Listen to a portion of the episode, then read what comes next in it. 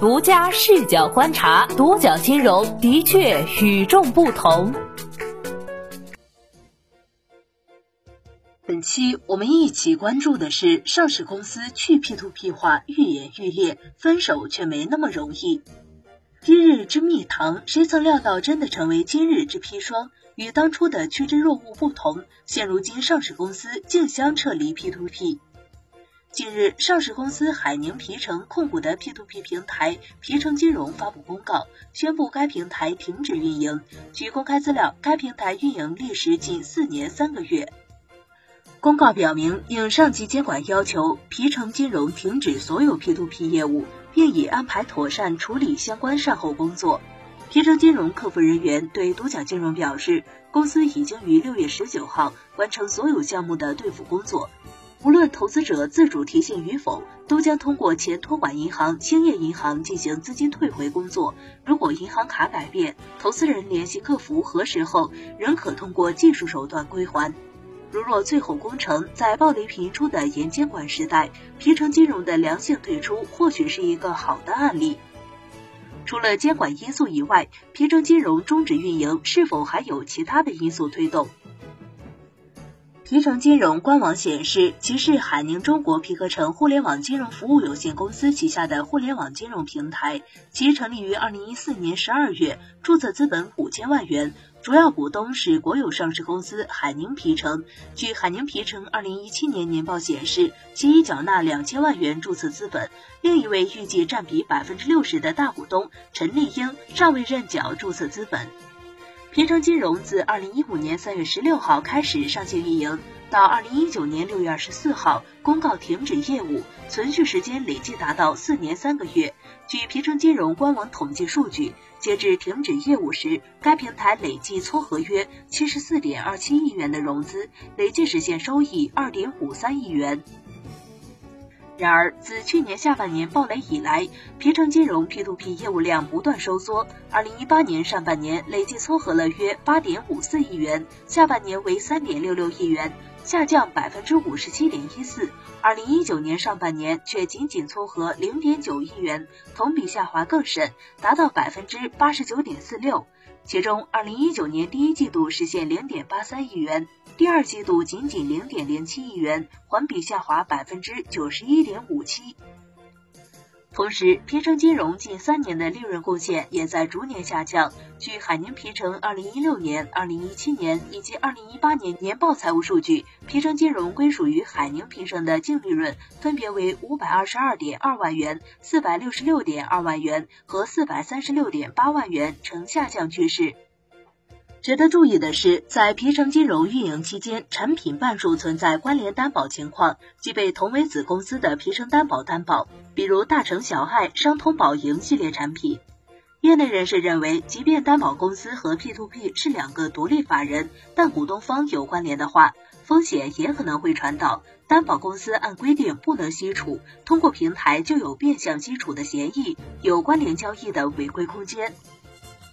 毫无疑问，随着监管的日益规范严格，加之在同等时间内，皮城金融撮合融资额度不断减少，下滑速度不断提升，且利润呈现下滑趋势，海宁皮城做出撤离的决定也合乎逻辑。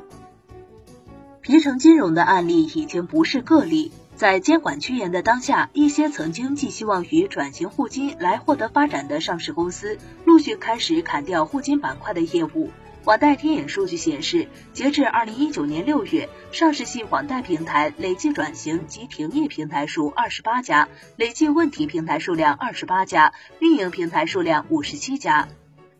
P to P 政策不确定性仍然存在，防止互金风险传染到上市公司，影响公司市值，影响公司获取包括银行贷款在内的正常融资。西南财经大学助理教授陈文向独角金融表示，这是上市公司选择退出 P to P 行业的重要原因。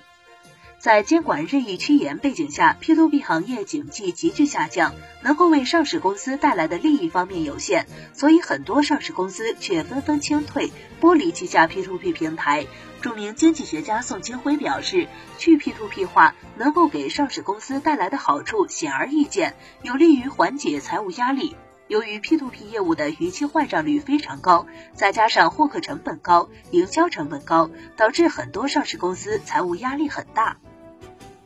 这方面的案例，比如熊猫金控与巨人网络，其中熊猫金控原本主营烟花业务，从二零一四年开始，趁着互联网金融的风口试水 P2P，先后上线了两家 P2P 平台银狐网、熊猫金库。两家平台一度为熊猫金控带来巨大的利益，金融理财业务占总营收的比重在二零一七年度甚至达到百分之七十四。然而，随着行业形势急转直下，两家平台均出现严重兑付问题，越来越成为拖累，最终被上市公司做出剥离的决定。另一家巨人网络旗下的头拿网今年初也被剥离。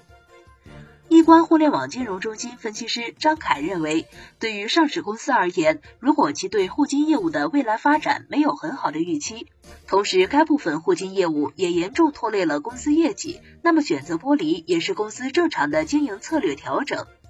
此外，今年五月初，深圳市地方金融监督管理局官网发布了两则重要通知：一是关于发布深圳市 P2P 网络借贷风险专项整治第一批自愿退出且声明网贷业务已结清网贷机构名单的通知；二是深圳市 P2P 网络借贷风险专项整治第一批失联网贷机构名单的通知，并附带了相关名单。其中，在第一批自愿退出且声明网贷业务已结清的七十一家网贷机构名单中，出现了中兴通讯旗下新乐宝、阿斯匹康达旗下丰收贷、领益制造旗下丰收贷、深圳华强旗下华强易信等都榜上有名。业内人士分析，金融行业属于强监管的行业，很多渴望进入金融领域的企业就会选择通过互联网金融切入金融行业，以此作为捷径。但是在网贷整治的当下，无论是未上市的互金公司，还是上市公司涉及互金业务的，都纷纷降低 P2P 业务权重，甚至撇清自己和 P2P 的关系。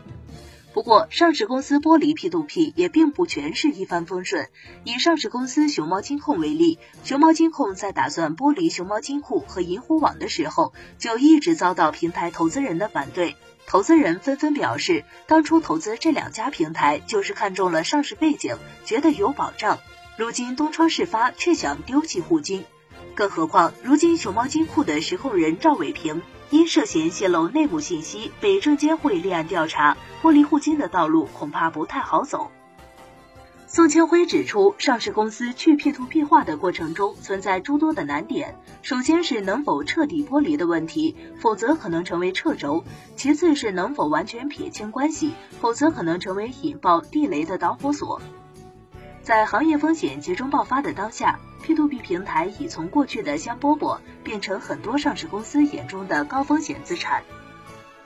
另外，对于一些已经出现逾期问题的 P2P 平台来说，即使剥离之后，也还是要进行兑付。陈文提出，刚兑主要就是大股东刚性兑付，存量出借人当时之所以出借，是因为看中了当时的股东背景，当下经真介入也会强调历史股东责任。从这样的角度来看，剥离或者退出也难以起到甩锅的作用。你怎么看？如今上市公司逃离 P2P，留言区聊聊吧。好的，以上就是本期节目的全部内容，谢谢收听，咱们下期再见。